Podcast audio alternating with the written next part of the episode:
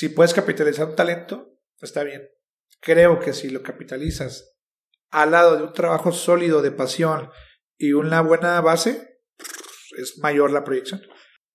Me di cuenta que yo no iba a jugar el juego de conseguir trabajo tocando una puerta con un traje y, un, y una carpeta, ¿no?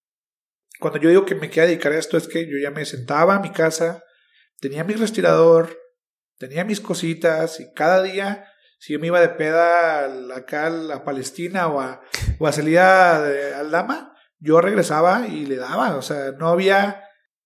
Hay un chingo de barreras, pero si hay alguien que ya lo hizo, para mí esas barreras ya no existen.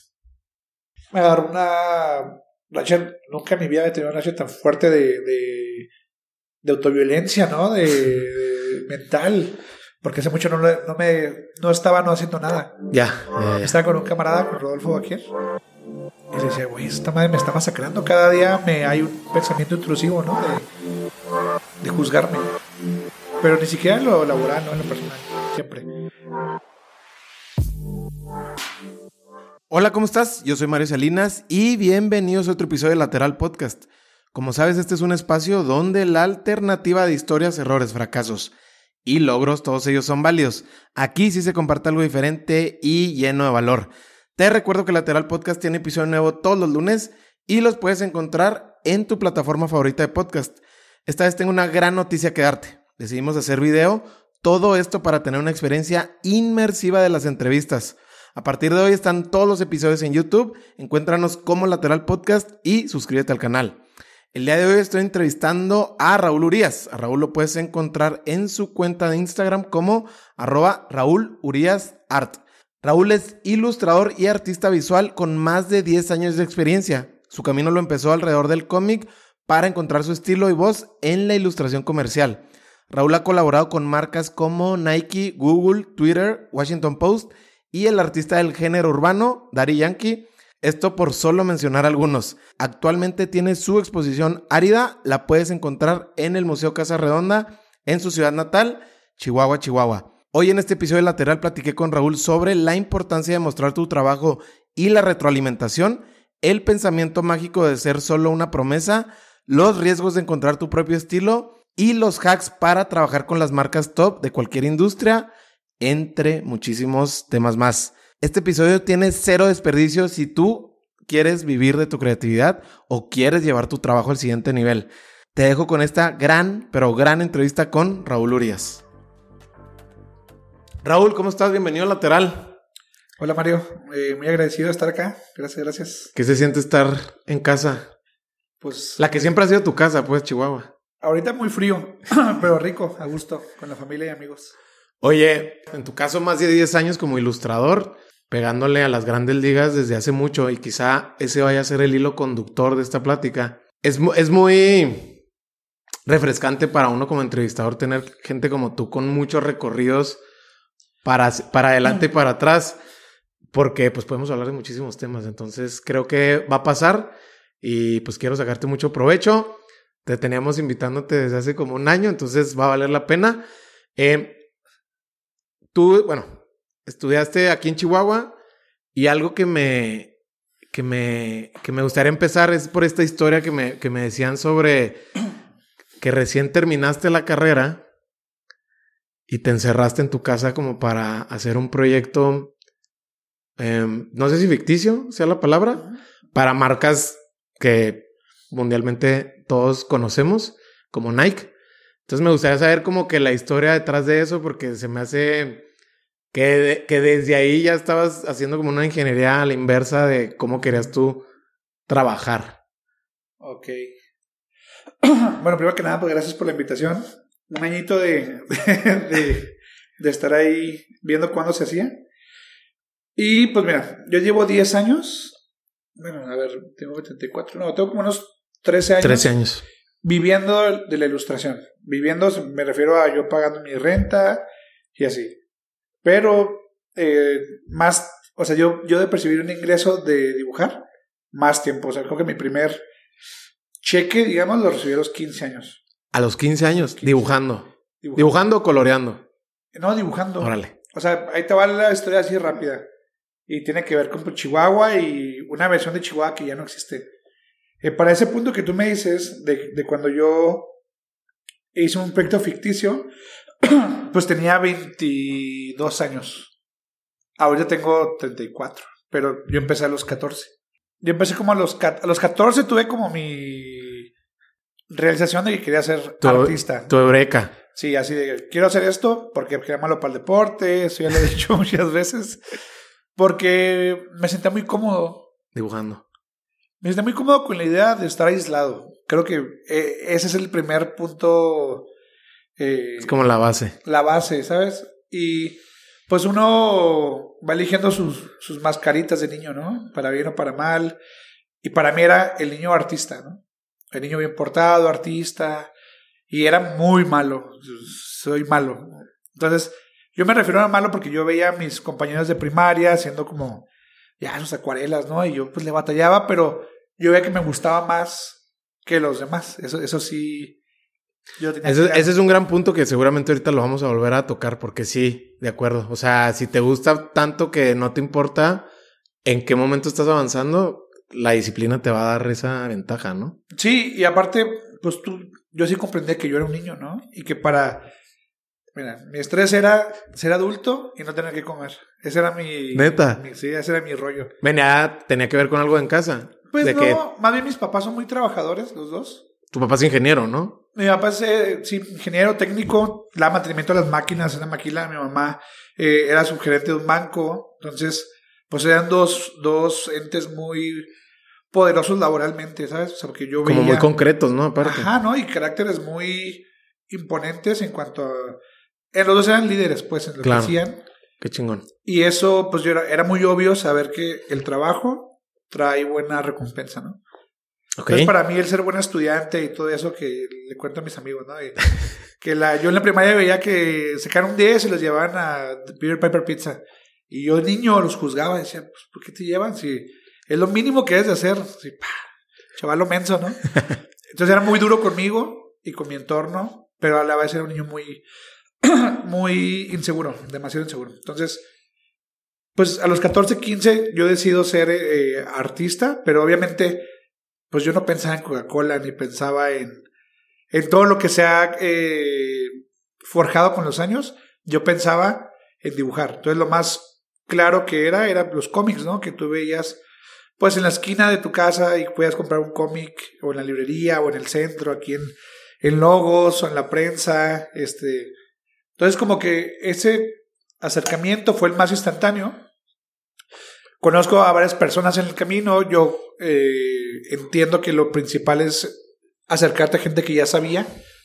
Creo que otro punto que donde eh, macha mi como lo que sea repetido toda mi vida. Irme con gente que sabe más que yo. O sea, eso es una constante. Entonces, me voy con un grupo de chavos eh, de Quimera Estudio, Raúl Manríquez, Ricardo Santos, eh, otras personas que se dedican a esto. El Raúl ya trabajaba de colorista en, en cómics. ¿Cómo llegaste a ellos? Había unas convenciones aquí en el centro, se llamaban Neurbana, no sé si te acuerdas. No recuerdo. René Miranda, Al Esparza, hacían esas convenciones y pues eran chiquitas, ahí donde está Maculi, ahí por, por el centro. ¿Cómo no? Por, el hojaldre, una casita. De hecho, es la de. Bueno, por ahí está. Y ya, pues yo veía que decía concurso de dibujo. Y pues yo estaba, yo estaba en el Cebetis. O sea, yo estudiaba mecatrónica. Súper técnico. Sí, porque mi hermano es ingeniero, mi papá es ingeniero. Entonces, como que yo iba. O sea, creo que soy un artista muy ingeniero. O sea, muy disciplinado en el aspecto que yo no era tan, no era un niño muy artístico. Si me veías, decías, ese chavito es un ingeniero, ¿sabes?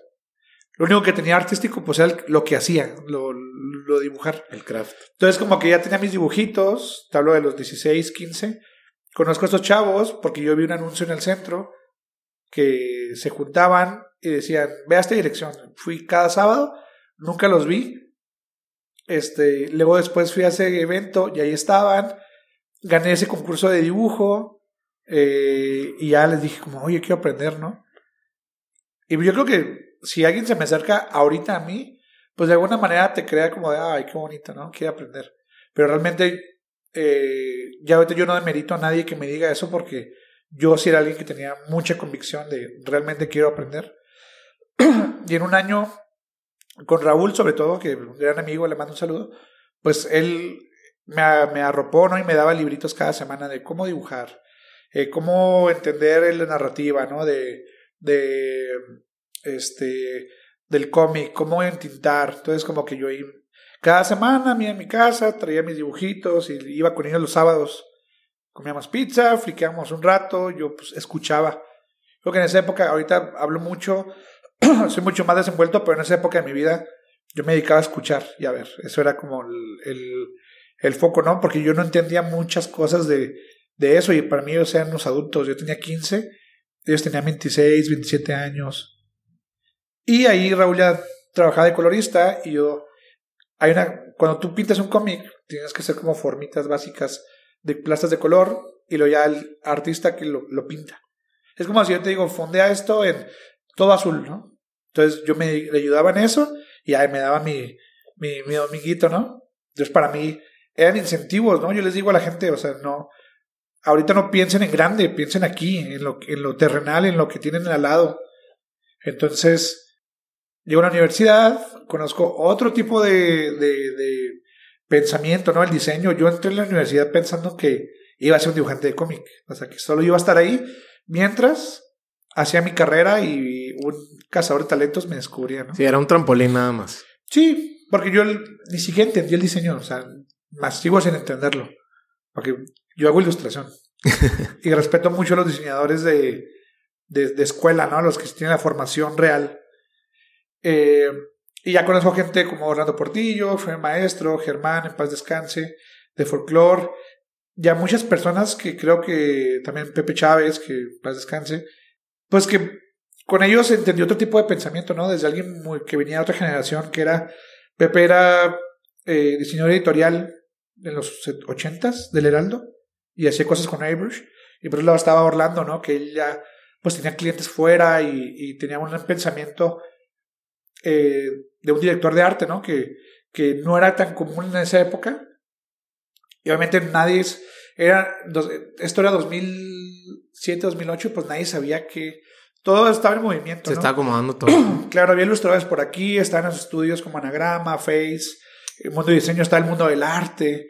Entonces, como que yo siento que era un momento de transición para muchas cosas. Y yo estaba ahí flotando. Acabó la carrera, eh, en los últimos años yo empiezo a hacer ilustraciones autorales. ¿Qué quiere decir? Cuando tú quieres ser un artista de cómic, pues tienes que dibujar el, el mono como es, ¿sabes? O sea, tú eres un tú eres una mano derecha de la compañía que es Marvel o DC Comics, pero al final, por más que innoves, hay unas reglas, ¿no? Perspectiva, anatomía, color, este, peso, narrativa.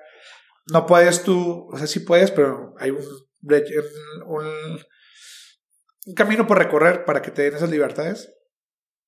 Entonces yo, como que lo intenté, tampoco era tan bueno, pero sí, pero no echa tantas ganas. Descubrí la ilustración por materias eh, como la de Orlando. Y ahí descubro que hay un mundo de gente haciendo cosas sin sentido. Eso para mí era como, como algo raro, por ejemplo. Sin sentido que es pues un, un personaje que no tenía cánones eh, reales, ¿no? Eran chuecos y yo decía, ¿esas, madres qué? O sea, yo las demeritaba, ¿sabes? O veía que había tendencias, ¿no? De gente que hacía como dibujos realistas, y a lo mejor los pelos eran plastas de color, o gente que hacía acuarelas y eran como, como puros palitos. Entonces, como que eso para mí es un mundo nuevo y eso es, pues, la ilustración, ¿no? Que básicamente es una visión autoral del mundo, eh, sin ninguna regla, se puede decir, o sea, más bien la ilustración, si rompes las reglas, es tu estilo. Ya. ¿Ok? Y en el cómic, si rompes las reglas, es que no sabes. Entonces, eso me pareció muy seductor. Y había una materia con Orlando que era hacer un proyecto ficticio y yo agarré a Converse.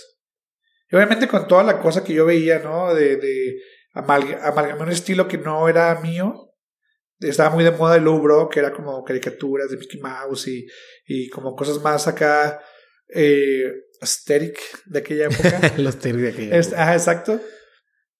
Y como que hice lo que combiné todo eso, lo apliqué a Converse, hice como una campaña. Lo subo a Behance. Behance es una plataforma de, de diseño donde subes tu portafolio.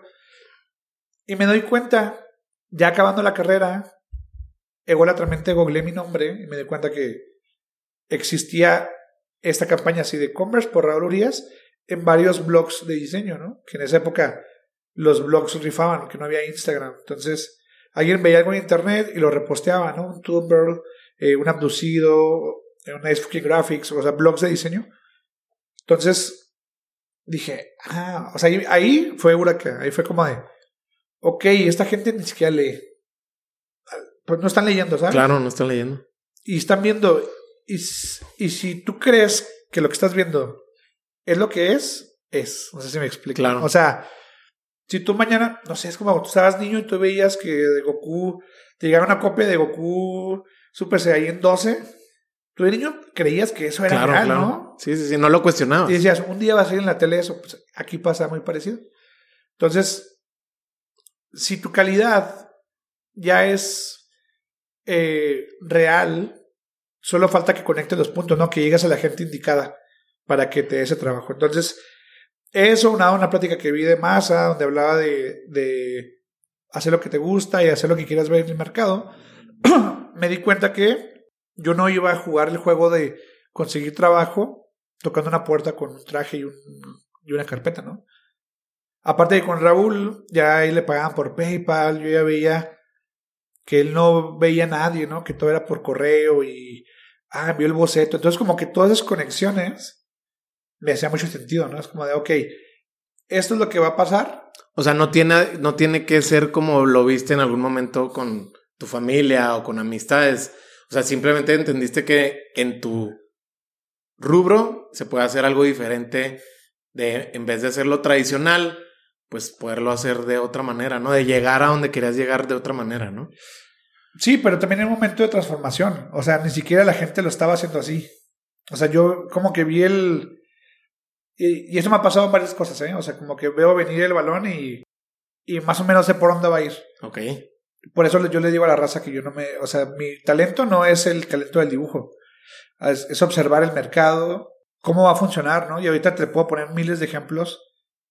Y una y otra vez, como que la industria me ha dado la razón y es un poco del por qué he trabajado para ciertas marcas o cómo he acomodado mi trabajo en ciertos mercados, ¿no? Que Digo, ahorita llegamos ahí. Lo que te entiendo es las tendencias. Logras ver tendencias que sabes que el mercado las va a necesitar o van a ser de alguna manera, eh, van a hacer sentido con el mercado. Eso a mí me suena muchas veces que se debe, y no nada más únicamente, pero sí que se debe a los viajes. Eh, has vivido fuera del país, has estado en Japón, Nueva York, etcétera ¿A qué más se puede ver esa mm, sensibilidad que tienes para entender eso que mencionas sobre tu talento de entender el mercado? O sea, eh, no, sé si la lectura y los viajes sean, se complementa uno con el otro o si también tenga que ver con algo todavía más interno tuyo.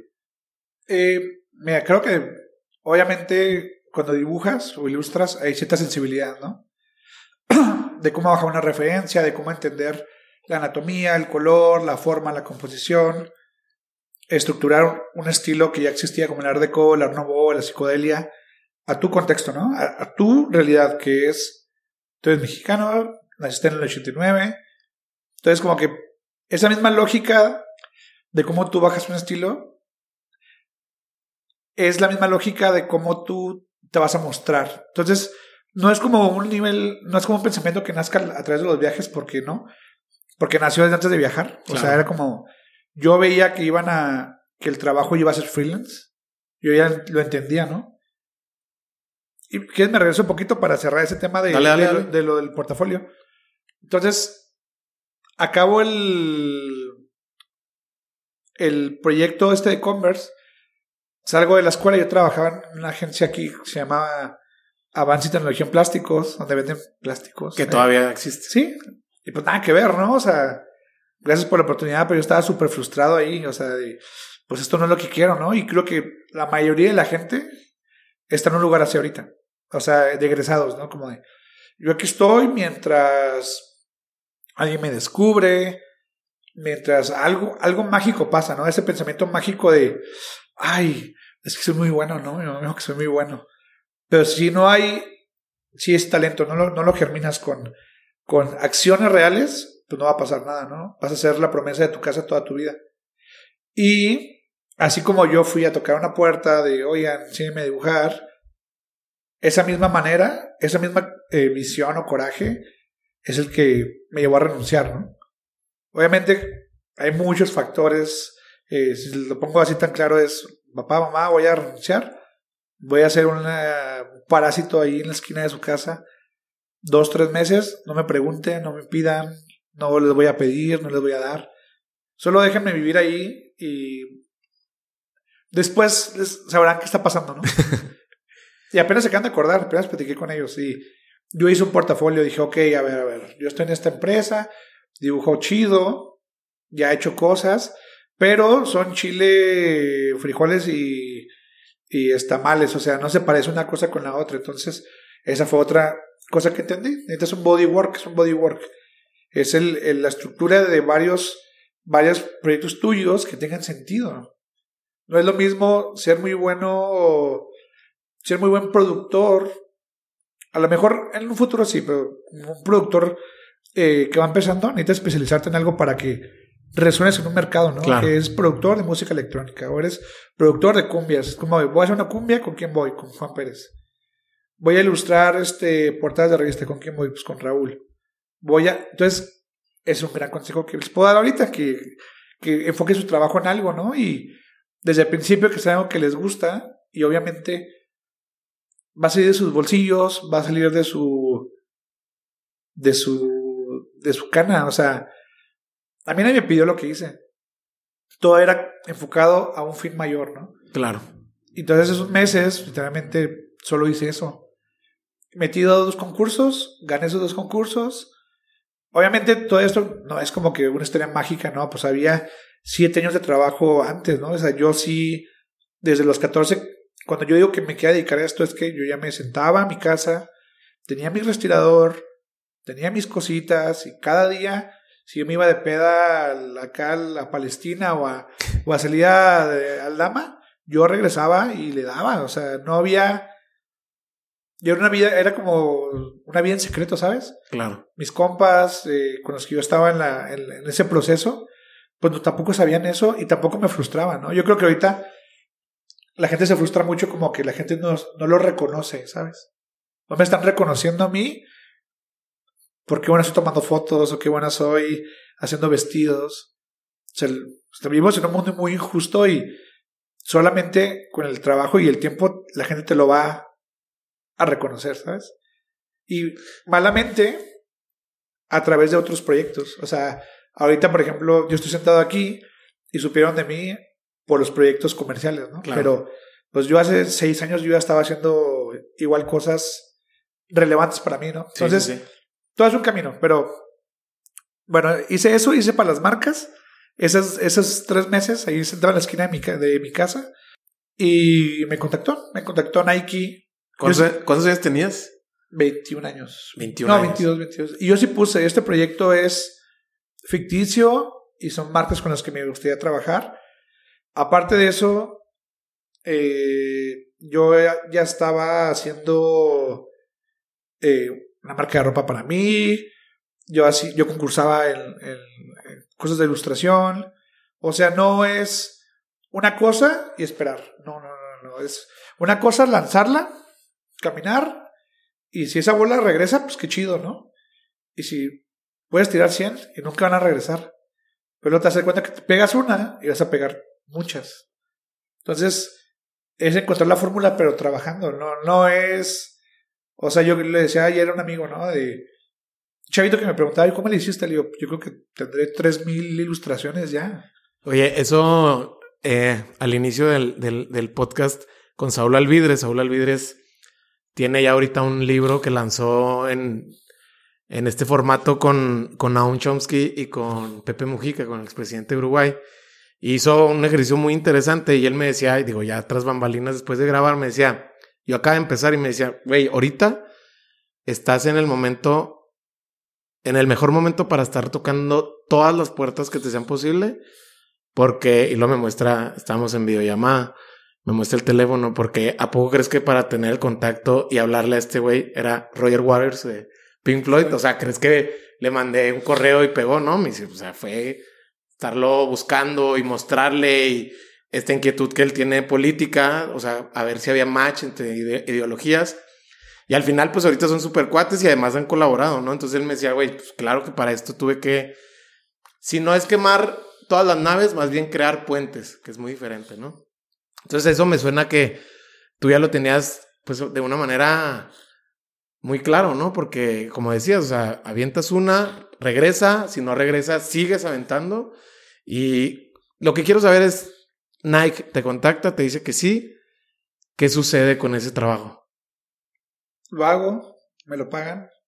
¿Qué, cómo se siente que te paguen Nike un ticket de lo que sea que, el que les hayas cobrado? Aquí va algo raro. Eh, yo cuando cobré mi primer chequecito fue un vato de España que le hice, yo tenía DeviantArt, que es otra plataforma, más de arte conceptual. Me pagó creo que 200 euros. Hace... Y un chorro de dibujos, ¿no? O sea... Pero eso era algo que yo quería tanto. O sea, dedicarme a eso. Que yo estaba muy orgulloso de mis... De esos monos, ¿no?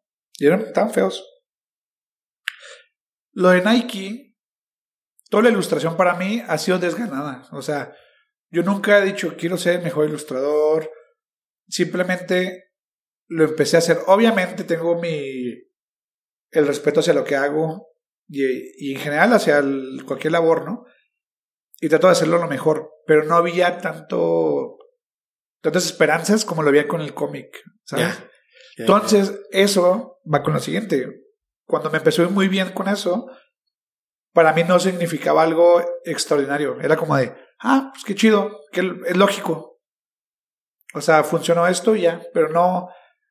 Obviamente me emociona por a nivel familiar, ¿no? Como de, estoy haciendo dinero y le puedo ayudar a mi familia, o yo me puedo salir de mi casa, pero nunca me sentí como orgulloso de eso. Porque, bueno, ya en terapia, ya se platica después, y obviamente hay, hay un rollo, ¿no? De merecer, de... O sea, por eso hay un vacío infinito, ¿no? De hacer y hacer y hacer y hacer, que ahorita apenas yo creo que estoy solucionando, ¿no? De, de que desde niño era un niño a lo mejor muy inseguro y yo quería... Eh, forma de ser valorizado era por lo que hacía. Claro. Entonces, por años fue piloto automático, ¿sabes? Y hasta hace poquito. Que igual del otro lado, digo, sí te entiendo en este como paradoja de la validación, ¿no? De cómo necesitas que, que, te validen. Pero por el otro lado también te dio este músculo tan ejercitado que hoy tienes de crear, ¿no? O sea, porque, como dices tú, o sea, tú llegabas de la fiesta y le, le ponías, o sea, no era como que, ay, güey, me desvelé y el lunes vemos qué pasa, no, ni madre, o sea, el domingo yo voy a hacer lo que hago todos los domingos, que es dibujar el tiempo que sea necesario para llegar a donde quiero llegar en algún momento. Digo, me refiero que muchas veces lo que en algún momento se vuelve una debilidad también en algún momento era una gran fortaleza, ¿no? O sea, porque pues eso te dio toda la visión que ahorita a lo mejor puedes desahogar eh, en una exposición, que ahorita vamos a hablar de eso.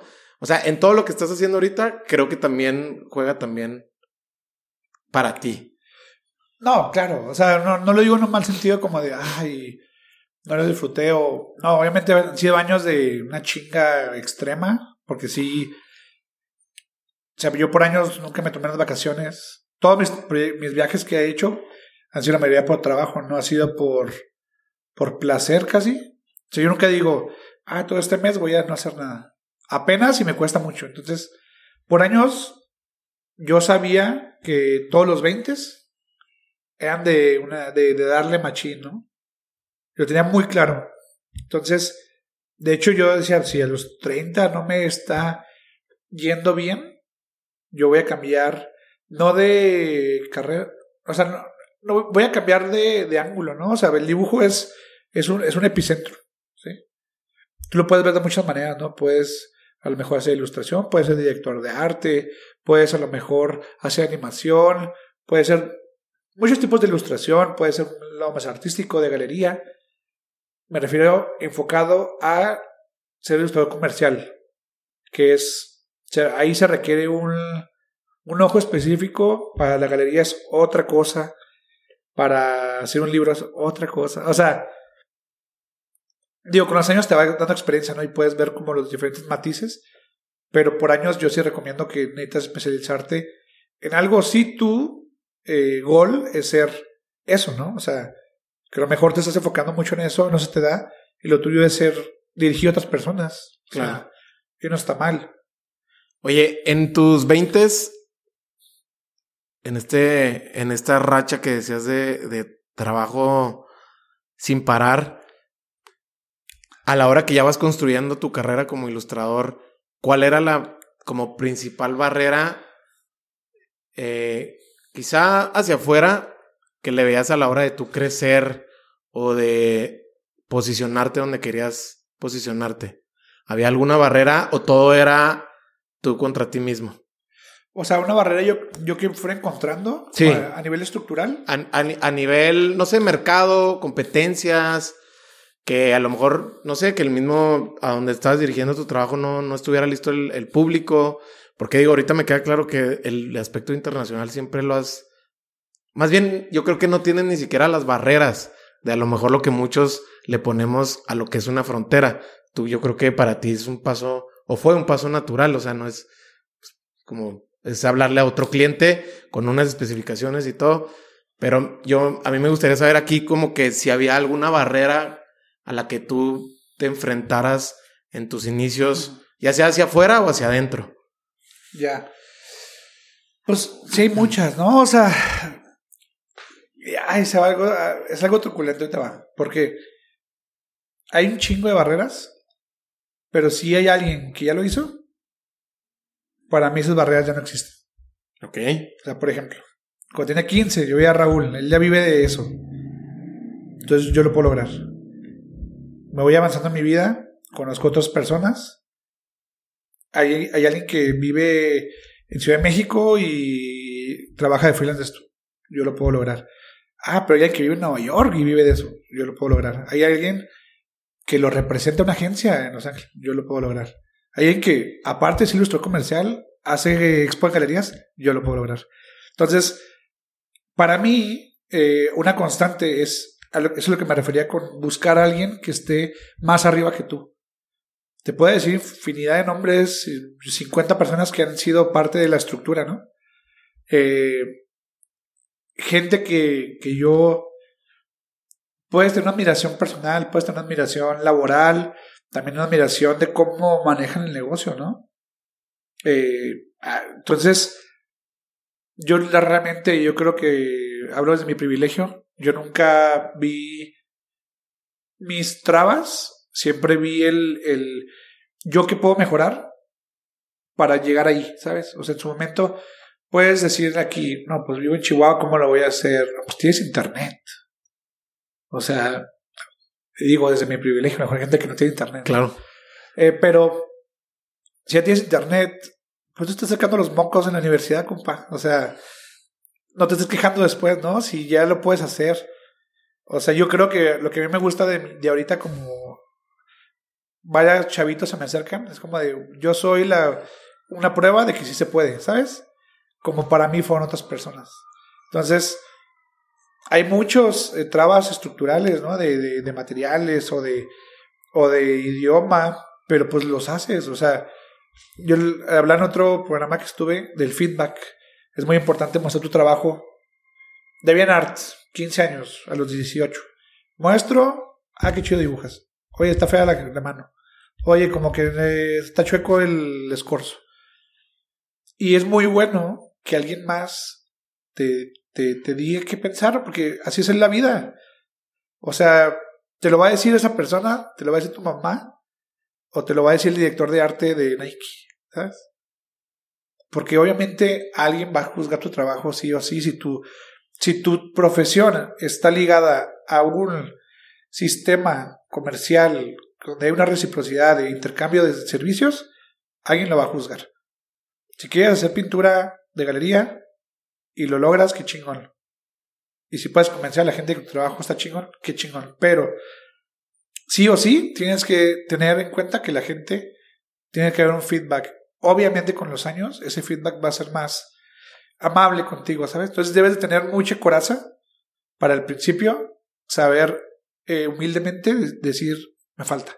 Oye, suena que eras bien paciente o que eres bien paciente. si, es, es así. No, para nada. Y, y quizá entonces eso era como, no sé si qué tan complejo era para ti decir, bueno, ya tuve cierta aceptación, ha gustado mi trabajo, ahora quiero llegar a ese punto, ¿no? Como sea que sea ese punto. Si tenés, o sea, si no tenés esa paciencia, ¿cómo matabas a la, a la impaciencia que tenías como para sí llegar? Yo creo que era muy paciente con los demás, muy violento conmigo. Ok. O sea, si soy una persona muy... Exigente. Sí, sí, sí, claro. O sea, obviamente exigencia ligada al quiero pagar una renta, ¿no? Quiero vivir mejor, quiero poder ayudar a mi familia. O sea, hay muchas... Este camino se va construyendo. Por eso yo les digo, no, o sea, no es lo mismo empezar tu carrera 18 años, 15, porque tu, tu, base es más grande, ¿no? Y luego se va afinando, se va afinando. Los problemas son más pequeños, pero más grandes también. Tienes más responsabilidades, entonces no es lo mismo que a los 30 empezar, que está bien, hay gente que lo hace. Pero obviamente para mí eh, usé todas las herramientas posibles alrededor de mí. Gente que estaba aquí, amigos, familia. Este, digo, tampoco es como que mi familia fuera, eran empáticos hasta ahí. Mi mamá, ay, qué bonito dibujo, me dijo así, vaya por los frijoles. O sea, tampoco era como que yo se sentaran conmigo y dijeran, ¿y ahora qué vas a hacer, Raúl? ¿Cuál va a ser tu plan para.? No, no, todo eso era mío, ¿sabes? Hay que tener pláticas internas y hay que hablarte de una manera objetiva. Creo que el problema es. Eh, ahorita, eh, consejos que le puedo dar a la gente. Cuando obviamente vas subiendo, o sea, vas, no sé, yo me mudé de aquí a la Ciudad de México, ¿no? Entonces, eh, Ciudad de México es otro rollo, otro panorama yo ya empecé a dar unos talleres de ilustración para pagar mi renta, trabajaba por unas editoriales, que trabajaba ya por una campañita para Sprite. Ojo, cuando fue lo de que yo hice lo de Nike aquí, yo tenía estilo muy enfocado al mercado, ¿no? Los unos monitos y la chingada. Pero yo venía un año antes de hacer monos super amerimanga estilizados, concept art como tipo Magic. Y me fui infiel a mí para entrar al mercado. No sé si me explico. Sí, sí, sí. Ok, entonces llego a Ciudad de México, eh, me toca conocer a una chica de Colombia, Leo, un saludo. Ella conocía más de México que yo. Me lleva a las pirámides y me cuenta de, de toda nuestra historia precolombina y, y como que empecé a viajar ¿no? a Oaxaca y los chavos de fui a dar clases a Oaxaca y sabían más que más que yo en todo es con esa conexión, ¿no? Porque cuando yo empecé a ilustrar, pues era meramente estético, ¿no? Meramente superficial y como cultura pop.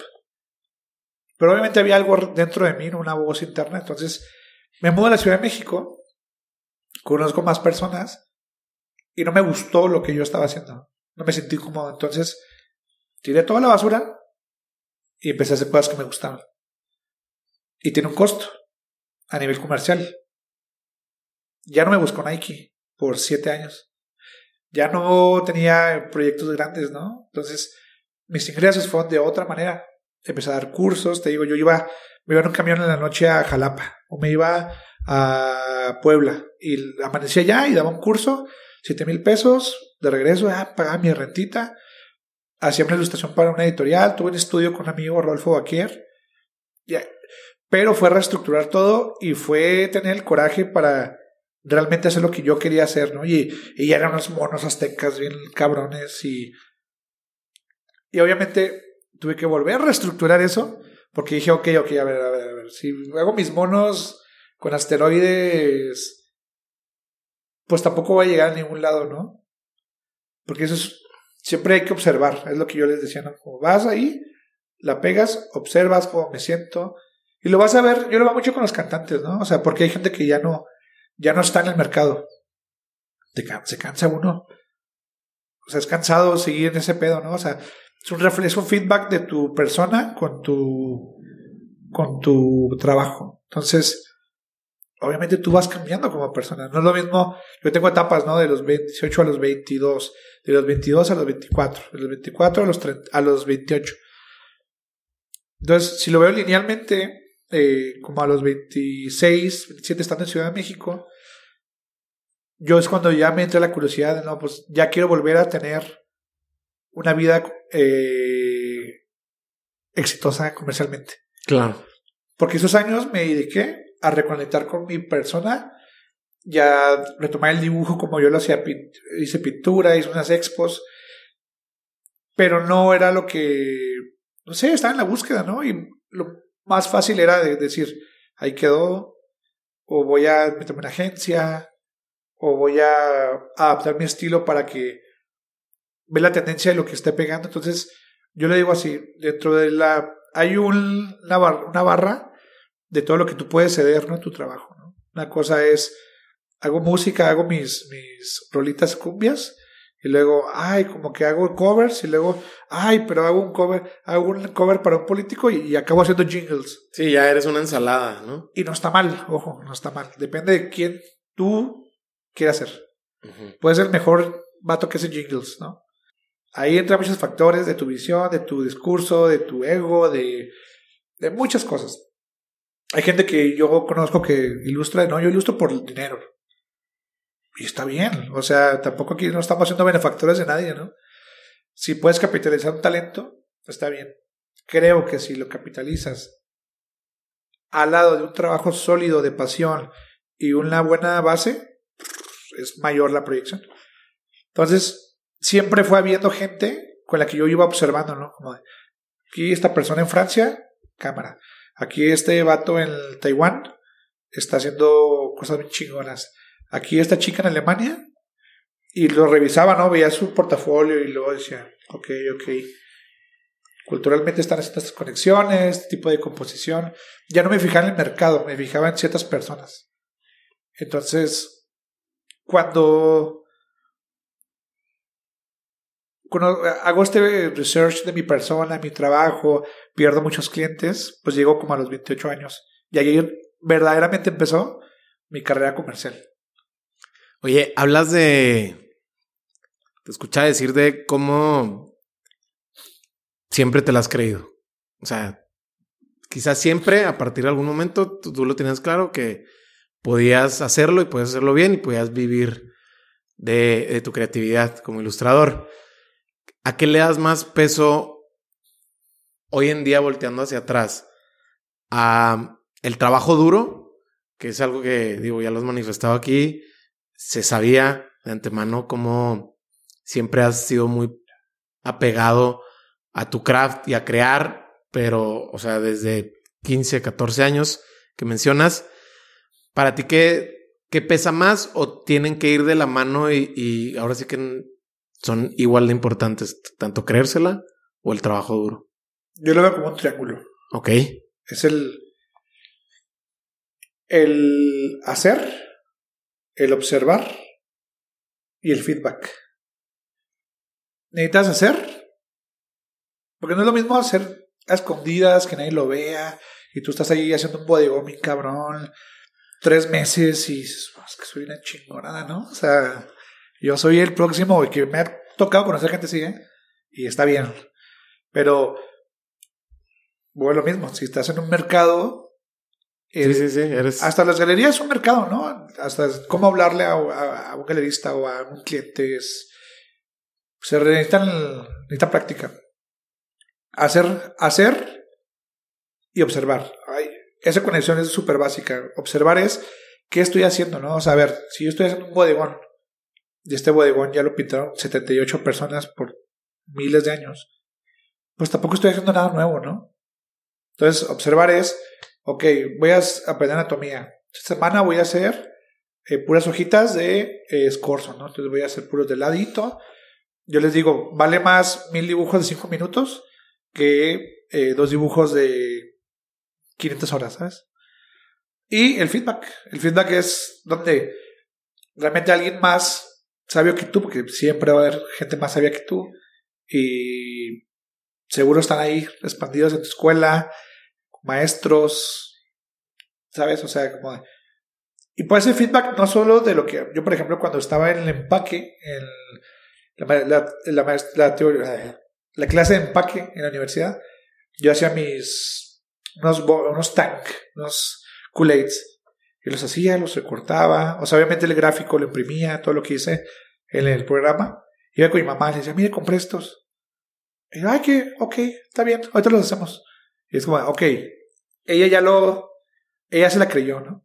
Ahora falta el profe. Entonces, ser inteligente, o sea, ser observador y lógico, ¿no? O sea, si está la mano chueca que estás haciendo, está la mano chueca, esa no se va a ir, o sea, te va a ver, tú vas a estar dormido y te va a, estar- te va a ver esa mano chueca, entonces afronta mejor esa mano. Es lo que te decía este chico que me contabas del libro, ¿no? Yo le digo, es mejor cinco o seis años cagarla extremadamente, porque si tú todo lo que deseas lo tienes desde el principio, la vas a cagar con esos, con esos proyectos y ya no hay vuelta atrás, o por lo menos no pronto, ¿sabes?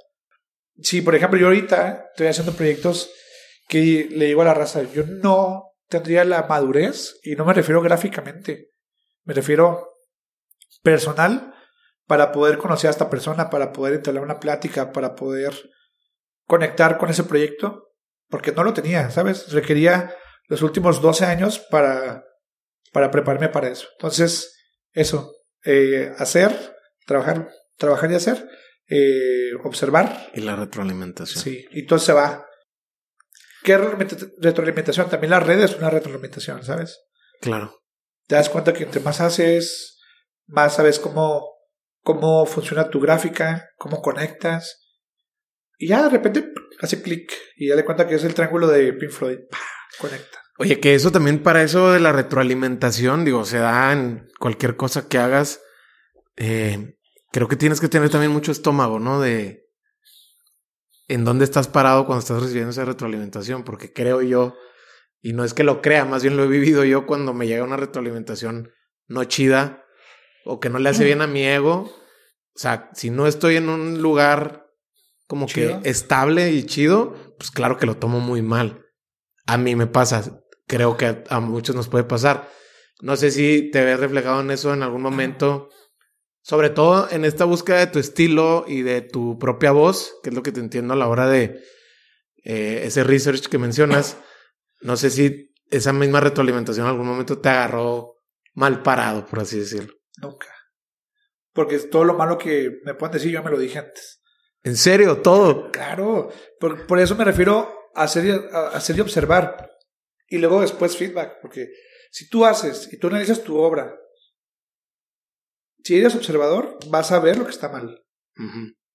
Y si alguien más te lo dice, posiblemente tú ya lo viste y te lo estabas escondiendo, ¿no? Es como cuando alguien te dice, no, es que tú eres muy envidioso. Y es como de, chale, yo ya me lo había dicho, ¿no? Pero no sabía que lo tenía, o sea, y todo es un espejo. Bueno, ya, ¿cuántas Sí, cosas? sí, sí, no. A ver, no, no, es que sí es cierto. Sí. O sea, todo es un espejo. Estoy muy de acuerdo con eso.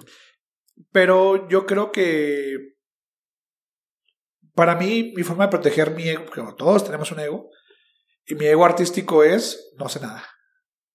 Se puede escuchar pretencioso, pero yo sé que estoy parado.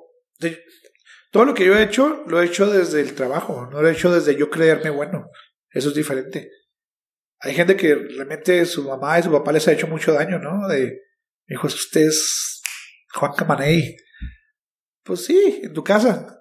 O sea, a mí me sirve mucho, es un consejo que les doy, mejor está bien, está mal. Yo, mis, mis, gente que admiro ya no está viva. O sea, la gente que realmente admiro es gente que ya hizo una carrera de 70 años. Y yo me mido con ellos, ¿sabes? O sea, yo todos los días me levanto y tengo un libro de Sid Mead, de Moebius, del Chico Cabral, de John Alcorn, de Milton Glaser, y digo, "Oh, te falta, papito. te falta. O sea, te falta. Y, y es un. Te falta en cuanto a gráfica, te falta en cuanto a conocerte, te falta en cuanto a una pieza, hacerla sublime, simple. O sea, y para eso se requieren años. Y a mí me gusta mucho medirme con ellos. O sea, yo abro un libro y digo, ¿qué estaba haciendo Clint a los 34 años? Y me digo, no mames, este güey era una bestia a los 24, o sea, era era una pistola, ¿sabes? Entonces eso me hace como de, Relájate. relájate papito, no sabes nada. Oye, eh, uno, uno de mis invitados, Dan- Daniel Granata, un publicista ya el top 10 para mí aquí en, aquí en México. Decía que por eso es tan... Es muy satisfactorio trabajar de tu creatividad, pero también es muy agobiante porque resulta que también en los días que no estés inspirado y que no tengas buenas ideas, también tienes que sacar esas ideas hacia adelante. Entonces, se me quedó mucho esa frase porque él decía, o sea, claro que me encanta hacer lo que hago, o sea, he trabajado igual, marcas enormes, ¿no? Y de muchas industrias, pero decía, bueno, también pasa que muchas veces hay días que, con los que no quiero convivir conmigo mismo y también me toca hacerlo, ¿no? Y ahí es donde está la disciplina y el trabajo duro, que es el que realmente te va a poner del otro lado, ¿no? Así es como yo lo entiendo y así es como muchas veces lo he vivido yo. Totalmente. O sea, yo creo que esos años de le dicen hacer fierros. ¿Sí? O sea, eh, son los, son los años de. O sea, nadie te lo está pidiendo que lo hagas. Pero si ya lo haces así, de que es un hábito, ¿no? Y ahorita yo, le, yo lo decía lo de los 20 que me enfoqué a hacerlo mucho para ahorita tener una ventaja, ¿no? Que es a lo mejor aprender a conceptualizar más rápido, soy más rápido, soy más conciso, más seguro con lo que hago y eso lo hice con los años porque, como dice Daniel Granata, Ajá. ya no tengo la energía que tenía antes. Sí, exacto. O sea, No, y quieres apuntar mejor cada vez más. O sea, quieres que tus balas ya lleguen al centro. Cada vez más, acercarte cada vez más al centro, ¿no? Antes, creo yo, que en los 20, acá que nos diga Luis, o sea, sí tienes todo el ímpetu, ¿no? O sea, y está muy bien. Pues digo, cronológicamente así funciona, ¿no? O sea, traes toda la energía y puedes pecar de ingenuo todas las veces que quieras y está muy bien. No digo que en tus 30 no, solamente que ya estás en, en otra posición, creo yo. Digo, ya depende del contexto, ¿no? Sí, totalmente. depende del contexto de la industria. La este, industria. Ayer estaba viendo el documental de Beckham. Sí. Es como los 34, el compa pues, está en la hipercima del mundo, ¿no? En o sea, la élite. En la élite de de muchos factores, ¿no? Entonces, como que yo, no, pues yo estoy jugando a las muñecas, o sea, yo estoy jugando a los monitos ahí, así. Sí, sí, sí. Entonces, depende de cómo lo veas. Sí, claro. Pero sí, yo creo que hay, hay días horribles. No, y saber que es un día, o sea, que es un momento y que va a pasar. Sí, y para mí nunca ha existido la inspiración, realmente. O sea, no es como que. Para mí es un feedback de observar. O sea, yo veo cosas que me gustan y digo.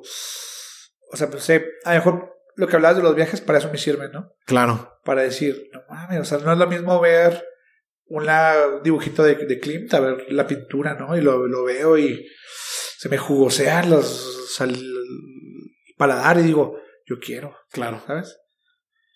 A ver, quiero hablar aquí de las. Cambiar primero de velocidad y quiero hablar de las primeras veces.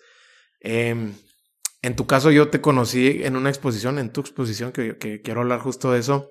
Pero quiero hablar desde el enfoque de las primeras veces porque si bien ya habías tenido exposiciones y también en, en solo, eh, esta es la primera que tienes en Chihuahua.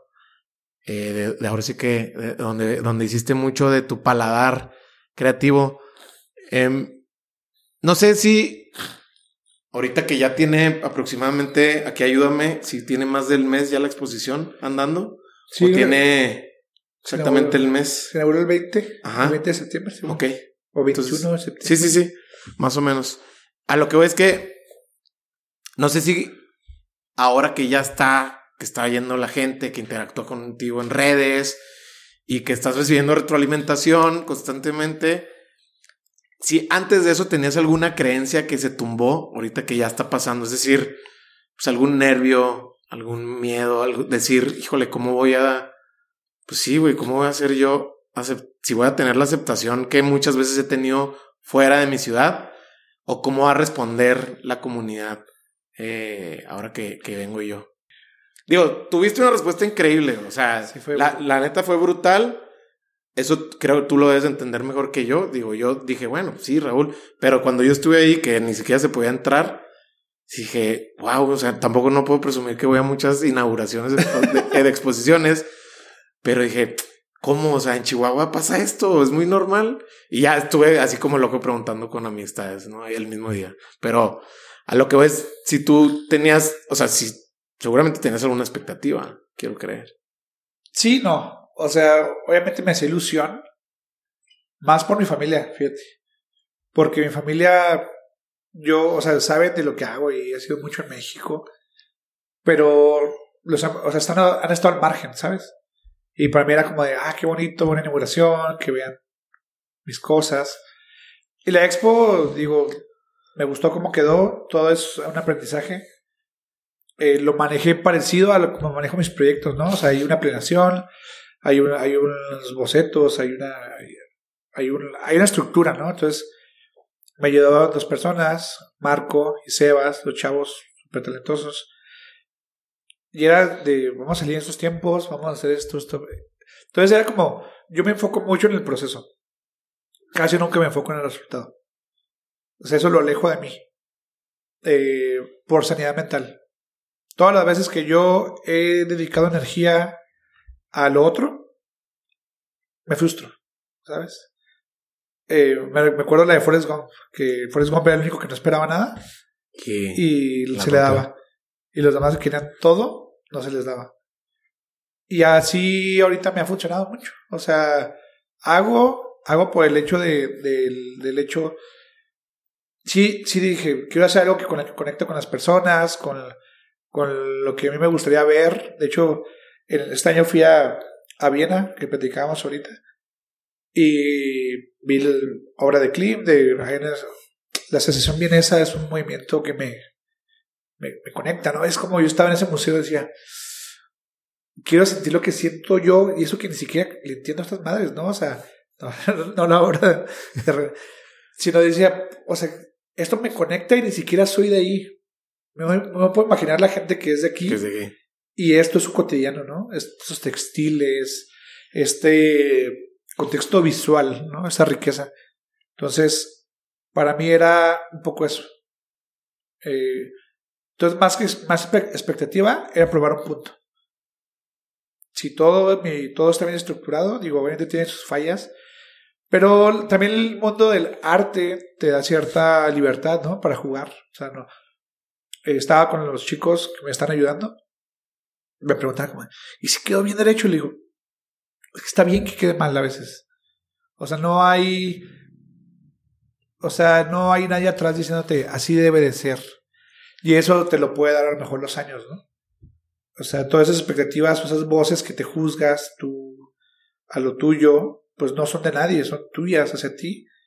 Y, y yo en esta expo pues fui libre, fue como de, ok, vamos a hacer lo que quiero hacer y que viva y que tome su curso. Obviamente estuvo brutal, o sea, yo tampoco me imaginaba que fuera tanta gente, este, y ver varios sectores de Chihuahua, Exacto. ver sectores que a lo mejor no se llevarían en otras circunstancias o no se juntarían, ¿no?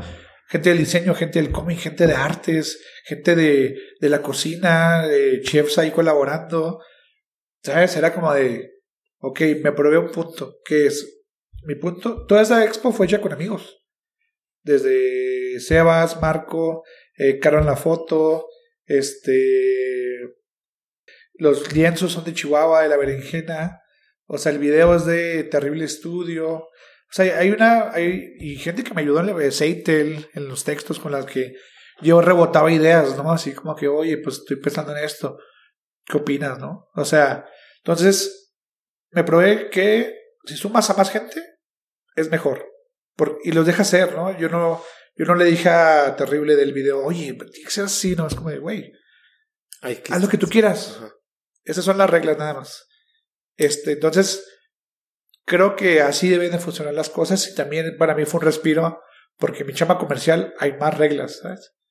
Hay, hay, hay un círculo que cumplir en cuanto a expectativas, en cuanto a entregas, en cuanto a deadlines, paletas de color que funcionan en el mercado, que a ti te guste, que le gusta al cliente, que te...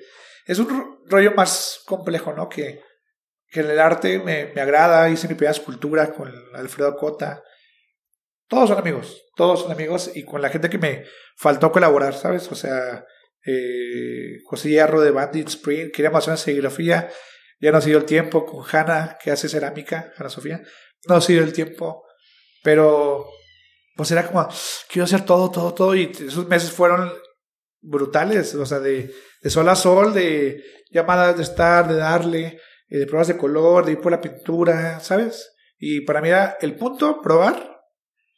Lo que tú pensaste, ese era mi punto. De, esto se puede hacer aquí. Claro. ¿Sabes? O sea, para Sí, mí era, sí, ese espacio es brutal, es gigante. Obviamente también siendo mi, mi privilegio, ¿no? Que yo puedo costear, pude costear una expo de esta magnitud. Porque si una expo así cuesta. Y Raúl de hace 10 años no hubiera podido. A lo mejor gráficamente sí. Eh, en cuanto a tiempo, lo que se requería, no. Entonces, fue un incentivo para las autoridades que apoyen a la gente para que haga cosas así, que haya más incentivos, ¿no? Yo afortunadamente no lo requerí, pero Chihuahua tiene para eso y para más. Yo conozco gente, ¿sabes? O sea, Top. en todos los sentidos. Oye, eh, ahorita mencionabas algunas de las influencias, ¿no? Mencionaste a Milton, Milton Glaser, ilustrador y, y diseñador, muy longevo, por cierto. Estaba viendo que, que murió apenas a inicio de la pandemia, no por la pandemia, creo que fue por otra causa. Y él habla sobre la intuición, cómo para él siempre es más poderosa que la lógica. Aquí quiero saber también tú cómo piensas, porque ya te mueves entre dos mundos, ¿no? Entre también lo muy racional y también en el mundo de las ideas y sabes cómo fusionarlo de manera que a ti te funcione bajo tu propuesta. Claro. Desde el aspecto artístico, creativo y sobre todo comercial. Eh, ¿Cómo piensas de este concepto sobre la intuición? Ah, no, totalmente. O sea, ahí es donde yo creo que lo que le llaman eh, a alguien genio, ahí es eso. La intuición, ¿qué es? Obviamente eh, son saltos de confianza, pero la, la verdad es que para mí son, tú tienes tanta información en tu CPU, tanto, tanto, has visto tanto, has leído tanto que puedes amalgamar. Para mí la creatividad es conectar dos puntos que no tienen sentido. Y eso me lo ido reforzando, ¿no? O sea, vi esos, estos cuadros de Klimt.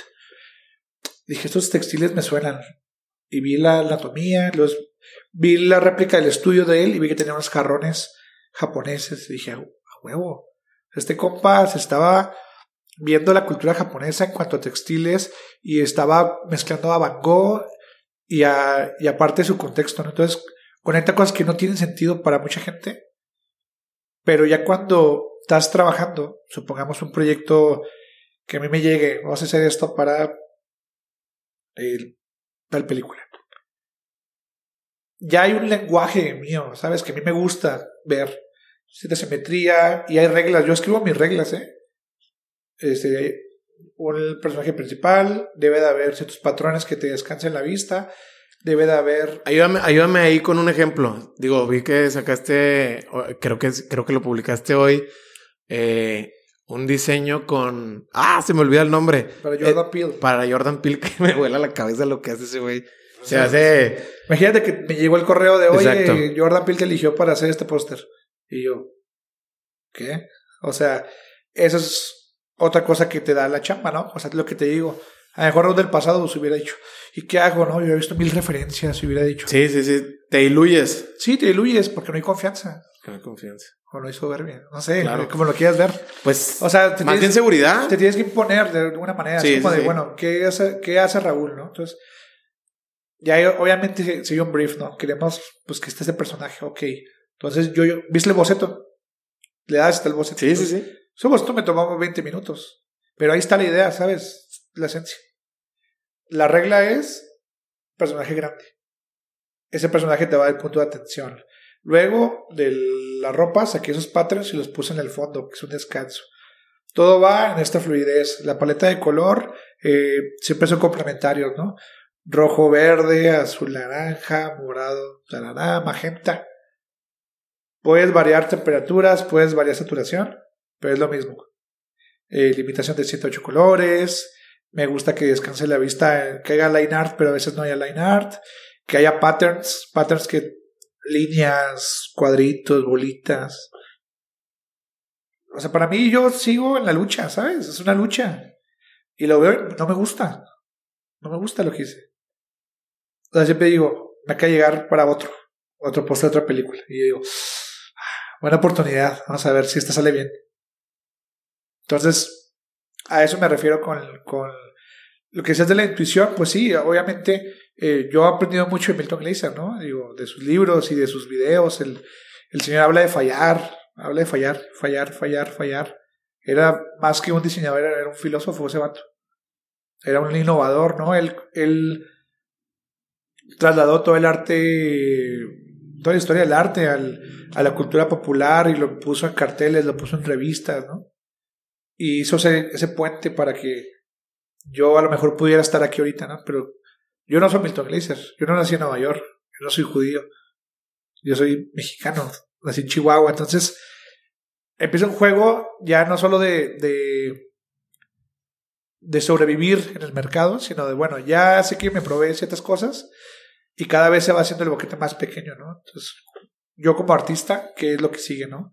Más, yo creo que apenas puedo decirme que me llamo artista, apenas.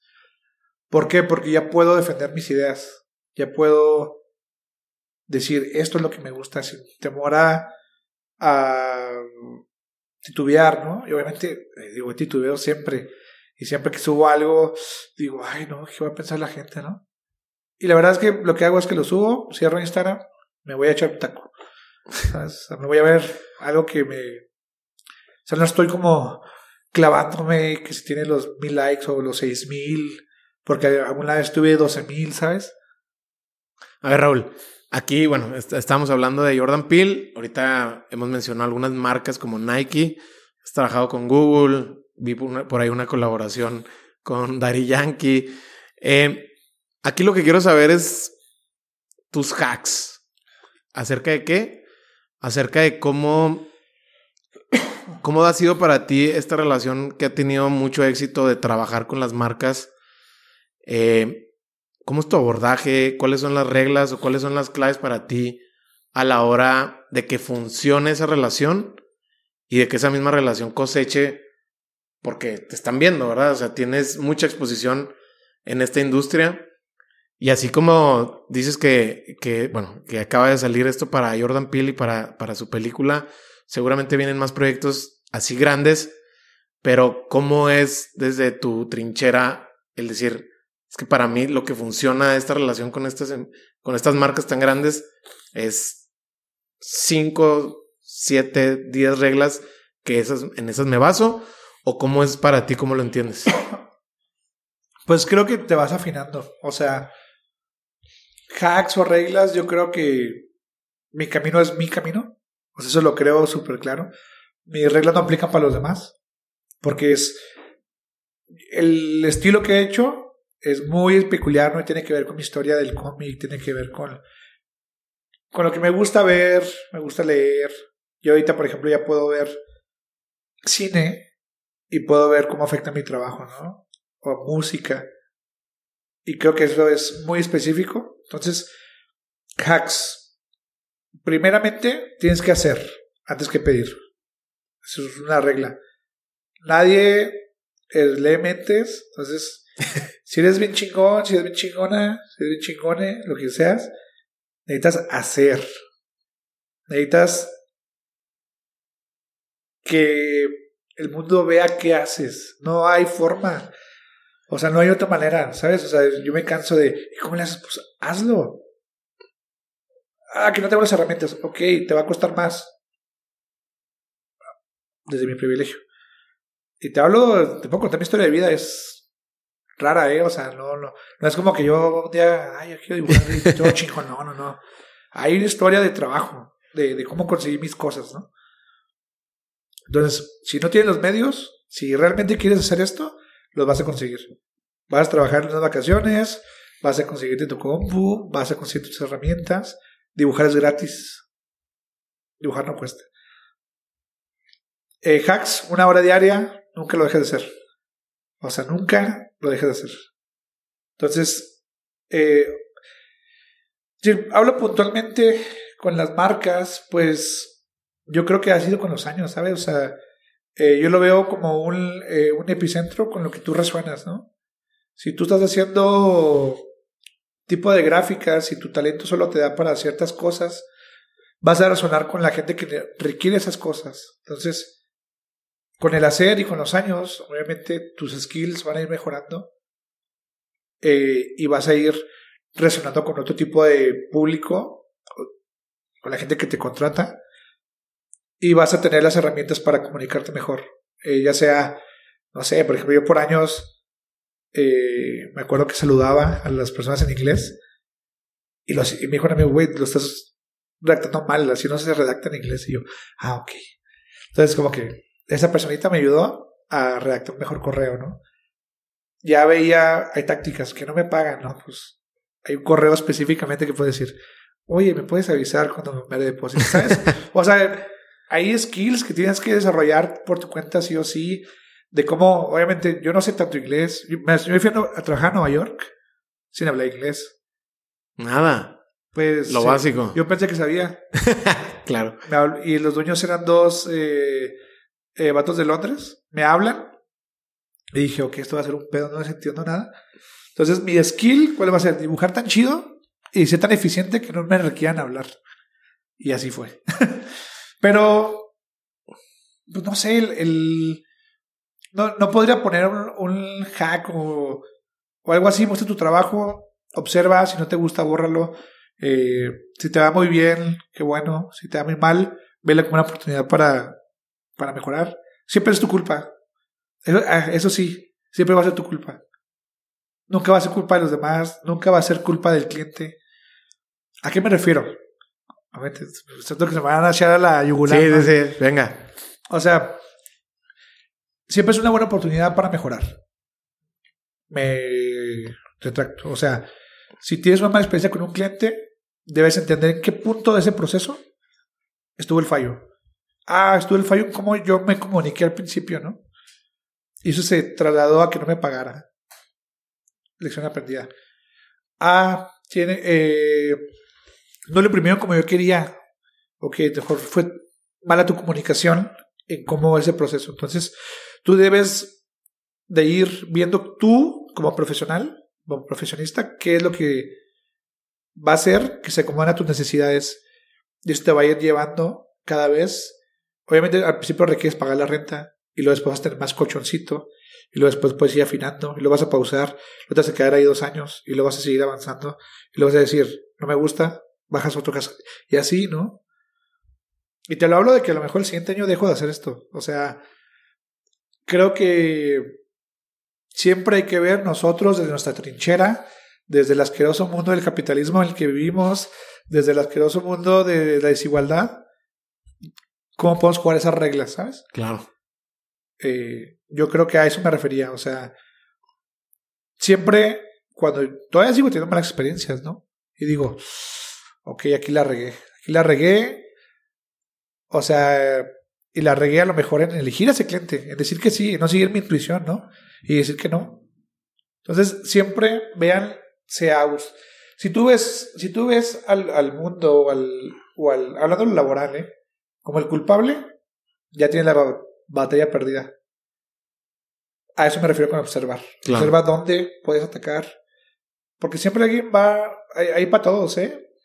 Uf, para todos hay, hay muchos mercados, hay muchos, o sea, si yo me quedo sin trabajo de lo que hago, puedo a lo mejor hacer libros para niños o puedo hacer miles de cosas. Entonces, yo le recomiendo que observen. Oye, ¿tienes ya algún tiempo trabajando con una agencia que te representa? Entiendo que están basados en Los Ángeles. ¿Cuál es el valor que pone en tu caso tener un representante para ti? O sea, para ti, ¿por qué te hace sentido tener eh, porque por años, mira, cuando empiezas, esa es la seguridad que tú dices, ¿no? De, eh, te llega un correo de, oye, queremos que hagas un trabajo, ¿no? Y tú vas con tu, con tu compa y le dices, ¿cuánto le cobro? Como que me contactaron, pero no sé, no sé cuánto cobrarles, ¿no? Entonces, hay, hay ciertas reglas, ¿no? Sobre todo en la burocracia eh, americana, ¿no? De, hola, ¿cómo estás? Ah, ok, sí, estoy disponible. ¿Qué te interesa? Obviamente ya tengo tacto ahorita pero pues, te podía, yo tengo correos del 2011 donde, wow, increíble, me encanta la idea, ¿sabes? O sea, ya yo con mis nalguitas de fuera, así de échenle, ¿sabes? O sea, entonces, eh, una gente te ayuda a todo eso. Obviamente, yo no lo, yo no lo tengo porque yo no puedo hacer eso. Yo ya pasé desde para que te paguen, ya firmé miles de formatos, ya, ya llené este, muchas... Eh, ya me sé todos los procesos burocráticos que puede haber y por haber. En Europa, aquí, en Japón, porque también eso es un skill, ¿sabes? Claro. Poder decir, ok, te van a pagar en México, ¿cómo te van a pagar? Tienes que llenar esto, tienes que hacer esto. Aparte de lo... De tu trabajo. De la chamba, eso Ajá. es básico. Aprender de licencias. No es lo mismo hacer un dibujo para Disney que van a usar 10 años a hacer algo para Instagram. Un dibujo se puede ir de mil dólares hasta infinidad, ¿sabes? Sí, o sea, también entender como que el contexto de tu pieza, dónde va a estar, qué exposición va a tener, cuánto tiempo, quién quiere ser el dueño de esa pieza, si te quieres los derechos, ¿no? Por ejemplo. Sí. Y todo eso, hay mucha gente que me pregunta joven, ¿no? A los 18, 20. Y está bien que lo pregunten, está bien, pero yo creo que el mercado te va a ir llevando a ese tipo de experiencias. Claro. Y tengo un amigo, Ricardo Living, otro, otro crack, que él, tiene, él tuvo a gente antes que yo. Me dice, no busques a gente, deja que ellos te busquen a ti. Y ya cuando me buscaron, me dijeron como, oye, pues vemos que ellos te ven con ojos de negocio, obviamente, Claro, ¿no? claro. Es una disquera, es una disquera. Es una disquera. Ajá. Ok. Y el- me gusta el americano que es simple, ¿no? Es como, oye, a ver, ¿cuánto facturas al año? No, pues tanto. Ok, nosotros cobramos el 25% eh, por cada chamba. ¿Qué te ofrezco? Comunicación con el cliente. Yo te llevo toda tu agenda. Eh, yo hablo feedback. Solo voy contigo. O sea, le cuenta que ellos 10 correos de, hola, soy Jordan Pil de Mondo. Quiero hacer una posting con Raúl. Ellos lo platican, hacen unas preguntas y vienen a mí de, oye Raúl, llegó este cliente, fecha de entrega, budget, este concepto, brief. ¿Te interesa Raúl? Y yo, va, me interesa. Llamadita, todo bien, a veces no hay llamada, a veces hay brief. Luego, eh, ellos hablan de negocios, yo no hablo con ellos, yo no veo papeleo, yo no veo nada, ¿sabes? Yo- ellos me arman el calendario en, en una Sí, plataforma. se, se vuelven prácticamente tu asistente. Sí. De, alguna manera, digo. Sí, entonces yo me dedico a lo que me tengo que dedicar. Y eso para mí, ahorita en mi vida es oro. Eh, De alguna manera eso te ha beneficiado en tu proceso creativo. Se, se, se volvió, no sé si más eficiente o más ágil. más sano. O sea, obviamente a veces el decir que no a alguien es desgastante, ¿sabes? Como que, oye, que somos, no sé, tal revista, queremos esto. También el hecho que ya te represente a alguien por una barrera para gente que ya no quieres, ¿no? O sea, yo cuando empecé a trabajar, pues obviamente yo hacía de todo, hasta hice cosas para el un rey de la India, que unas ¿Cómo? playeras, así, cosas locas. He hecho cosas locas, o sea, raras, ¿sabes? Y ahí estoy, ¿cómo lo va a cobrar? Ah, pues ahí te va 200 dólares, ¿no? Entonces, todo ese tipo de gente que es más irregular, ¿no? No son empresas y está chido. Yo le agradezco mucho esos 6, 7 años de eso, ¿no? De, oye, carnal, vivo en San Francisco, quiero tres playeras. ¿Qué onda? No, pues ahí te va esto. Va, que bájame, me llego y te pago por PayPal. Y todo era estresante, ¿no? Así como que, oye, si me iba a pagar y si va a llegar, ¿sabes? O sea, pero todo eso es escuela. O sea, eso no con lo gráfico, ¿no? Digo, por eso les digo que no es tan... O sea, lo, que es es, más aparte la estructura. Entonces, eh, esta gente me sirve para depurar. Eh, y ellos me manejan Estados Unidos. Yo manejo Europa y, y. Latinoamérica. Oye, ¿alguna colaboración o alguna marca con la que quisieras trabajar en un futuro?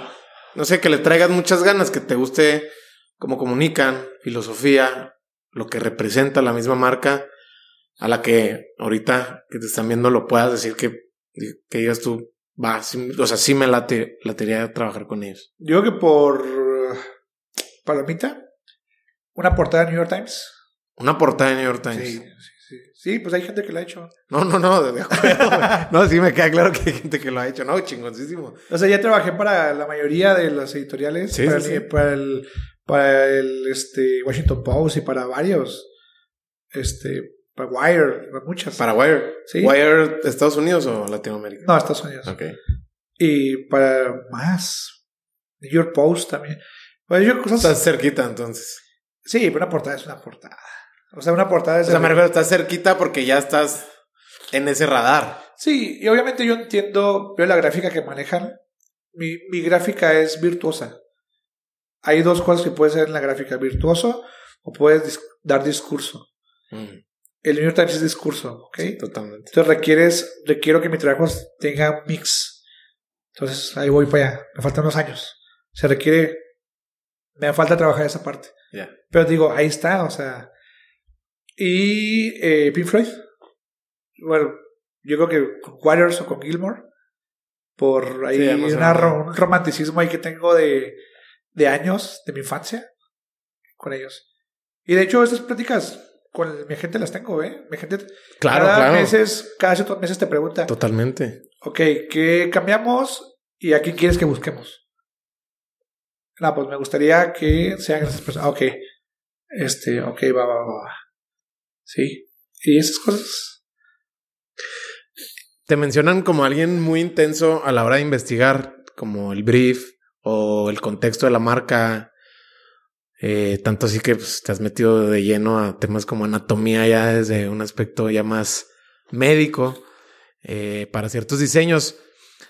Pero entiendo que también estás consumiendo no nada más, no, no, no sé si nada más sea esa corriente de filosofía, pero sí la de los estoicos, que es algo que a mí ciertamente medio me rescató, no, no medio, me rescató en la pandemia leer eh, a meditaciones de Marco Aurelio. ¿Cuáles han sido tus aprendizajes de, de conocer esta corriente de filosofía? Pues yo creo que igual, me lo chuté hace poquito, el de Marco Aurelio, Buenísimo. el de Platón también. Uf, Pues yo creo que más que nada aceptar las cosas como son, ¿no? Y creo que yo ya era medio estoico en mi infancia, o sea, sin saberlo, obviamente, con muchas inmadureces emocionales que me han costado eh, grandes desilusiones en mi vida, pero yo creo que el estoico es, es ver la realidad como es, ¿no? Sin fantasear tanto. O sea, y eso aplica mucho en la vida y en el trabajo.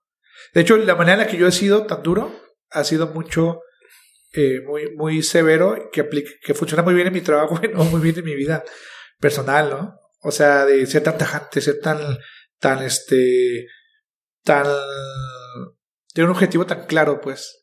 bueno, ¿y qué herramientas utilizas para el otro lado, para el aspecto personal? Ahorita, ah, terapia. Sí, y pero ¿cómo se manifiesta eso en tu vida diaria? De decir, ok, ¿qué herramientas eh, extraigo de, de terapia como para ponerlas en práctica? Estar presente.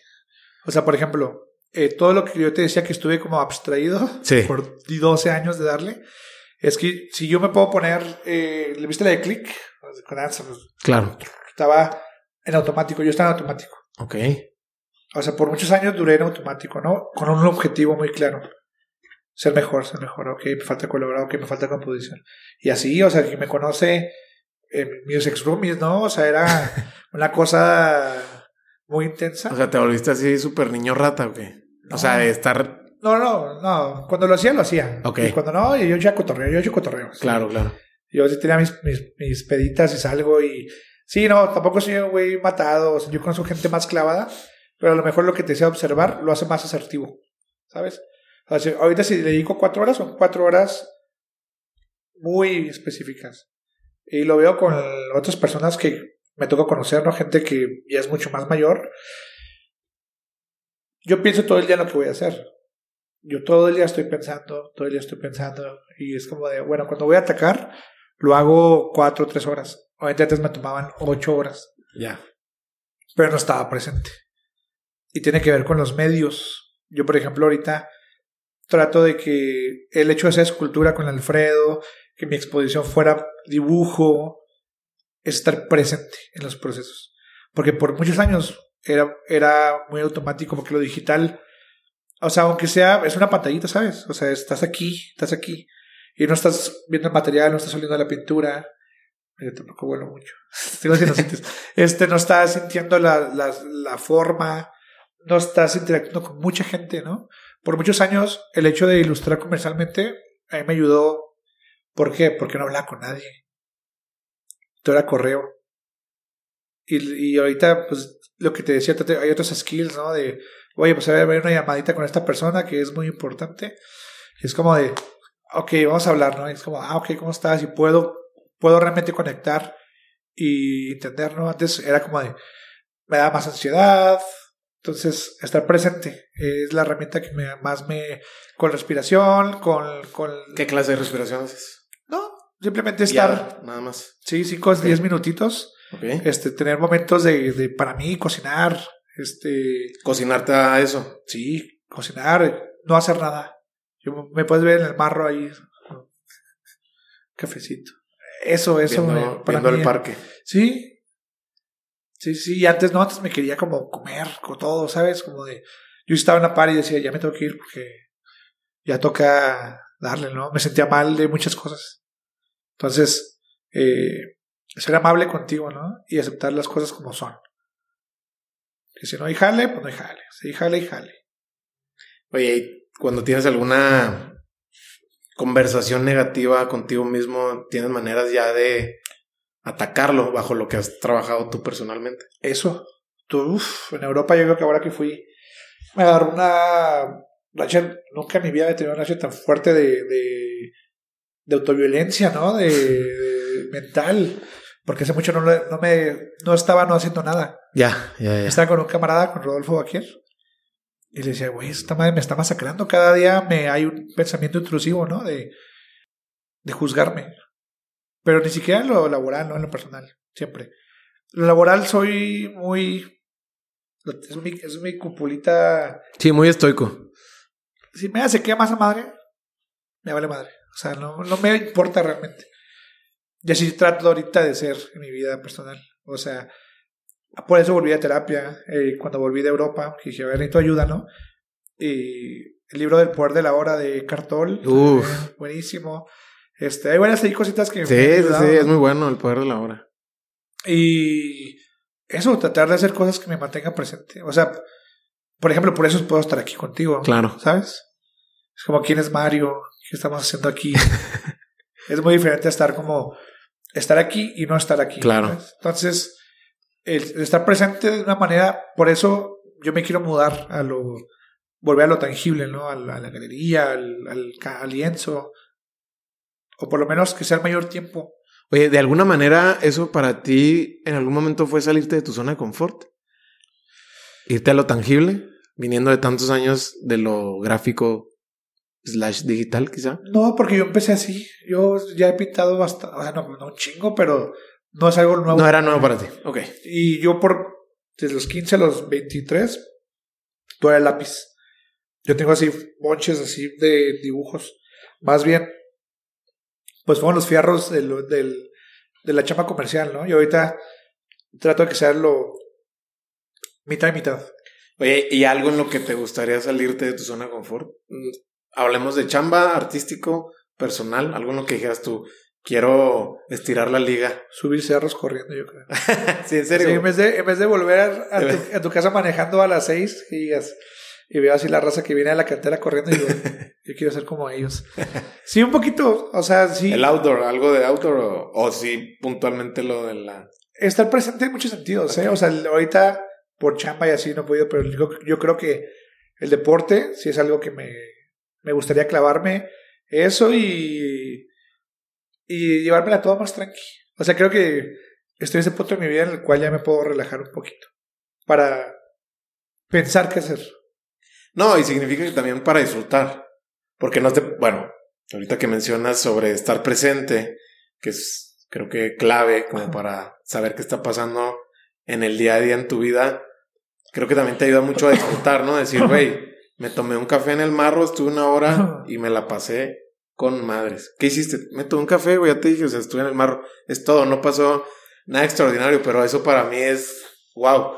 No sé si a eso te refieras porque a lo mejor, pues, yo pienso que también el relajarse significa también poder disfrutar el ahora. Sí, o sea, para mí el hecho de salirme temprano y ver gente y saludar a esta raza y, y ir a un lugar, yo lo veo así, como que cada cosa que hago me gusta que me cueste. Cosa que antes no, yo estaba muy eh, en automático con el, con el fast food, ¿no? En muchos sentidos, como de todo para tener más tiempo para esto para no perder tiempo, ¿no? Y ahora es como de, bueno, si voy a desayunar, pues voy a, desde DF, pues camino hasta el lugar, me, media hora, ¿no? ya puedo hacerlo. Entonces ya me regreso y ya otra vez voy. Ya. Sí, como, como volver a ser niñito otra vez, como volver a, a, a dejarte sorprender, ¿no? Porque pues te puede, te puede pasar que estás así nada más. Y pues puede estar muy chido el trabajo, pero si no eres amable contigo todos los días, te puede llevar a un lugar muy infeliz. Raúl, hablábamos ahorita de, bueno, mencionabas algunos consejos, sobre todo para la gente que quiera iniciar carreras creativas y cómo a lo mejor apuntar de una manera más asertiva, como lo mencionabas. Pero del otro lado tienes algún mal consejo que te hayan dado y que lo hayas puesto en práctica. O los malos consejos nunca los has puesto en práctica. Que ahorita digas tú, güey, ese era un muy mal consejo. Sí, un viejo mamador, porque como de si te va, como si me sale, gano. Y si pierdo, gano. ¿Sabes? O sea. sí, si pierdes ese aprendizaje, ¿no? Sí, pero yo creo que. Pero algo que tú dijeras, híjole, güey, eso sí, qué bueno que no le hice caso o le hice caso Fíjate que, siempre, siempre, siempre le he hecho caso a mi intuición. Siempre. No ha habido, yo creo que. O sea, si alguien que me conoce de cerquita sabe que soy bien pinche huevado. Hay cosas medio estúpidas, ¿eh? ¿Cómo cuál? Eh... eh, como... Como comprar una casa. no, no, o sea, ¿cuál era el consejo? No la compres. No, no, es un ejemplo, no. O sea, por ejemplo, eh, no sé, cuando me iba a ir de aquí, ¿no? A los 22, 23, no te vayas, no te vayas. No sé, mi mamá es una persona muy amorosa, pero pues obviamente le da miedo, ¿no? ¿Qué te va a pasar? Y yo sabía, ¿no? Como no me voy a ir y le extrañar y nuevos horizontes me va a ayudar a crecer como persona y eso me ayuda a crecer como artista. Siempre vi esa relación, ¿no? Entonces, pues siempre todos los consejos los agradezco. Y yo creo que también, fíjate que yo creo que tampoco, no, no tengo recuerdos de gente que se acerca a mí a pedirme consejos, a darme consejos. Ok. No sé si porque a lo mejor no me siente con alguien que yo tengo la apertura o la amabilidad, pero también soy así, si no me los piden no los doy, ¿sabes? Como que... Sí, no sé. No, no, no recuerdo. Bueno, ese consejo, el que me dijo, no busques a un agente, que te busquen a ti. Este. Más bien yo observo y veo los sufrimientos ajenos y aprendo a través de ellos. Claro. O veo los placeres ajenos y, y aprendo a través de ellos, ¿no? Claro. Es como de, todos tenemos ese compa que está en Instagram o esa amiga que dices, pues, ¿cómo le hace, no? ya sé cuál Siempre viajando, ¿qué pedo? Y es como de, bueno, algo le puedes aprender, ¿no? Claro. O sea, por más que te resuene o te dé envidia, es... Un poco eso yo fui entendiendo como y todo cambia, ¿no? Es depende de la vida que quieras tener laboralmente, personalmente. Eh, yo ahorita, por ejemplo, mucha gente que admiraba de joven y me acercaba, se me caía un ídolo. Porque por, eso dicen que nunca conozcas a tus Sí, porque luego me da cuenta que pues no, el que sea bueno en la chamba no quiere decir que sea bueno en, todo. como persona, ¿no? Entonces me di cuenta que mi camino era muy mío. Muy mío. Entonces, y mi personalidad es muy peculiar. Entonces, eh, por años, pues anduve como perrito vagando, ¿no? Claro. Creyendo en mis propias este, teorías de conspiración. Oye, Raúl, te iba a decir, mm, digo, siguiendo con ese tenor, se me hace bien interesante.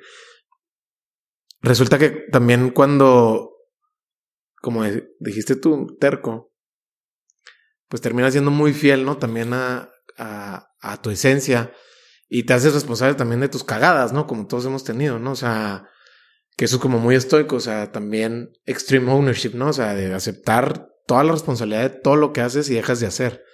Creo yo que también es algo positivo al final del día porque te da como este superpoder de decir, bueno, pues, también es ese acierto, pero también sé que cuando la, la estoy regando bien cañón, ¿no?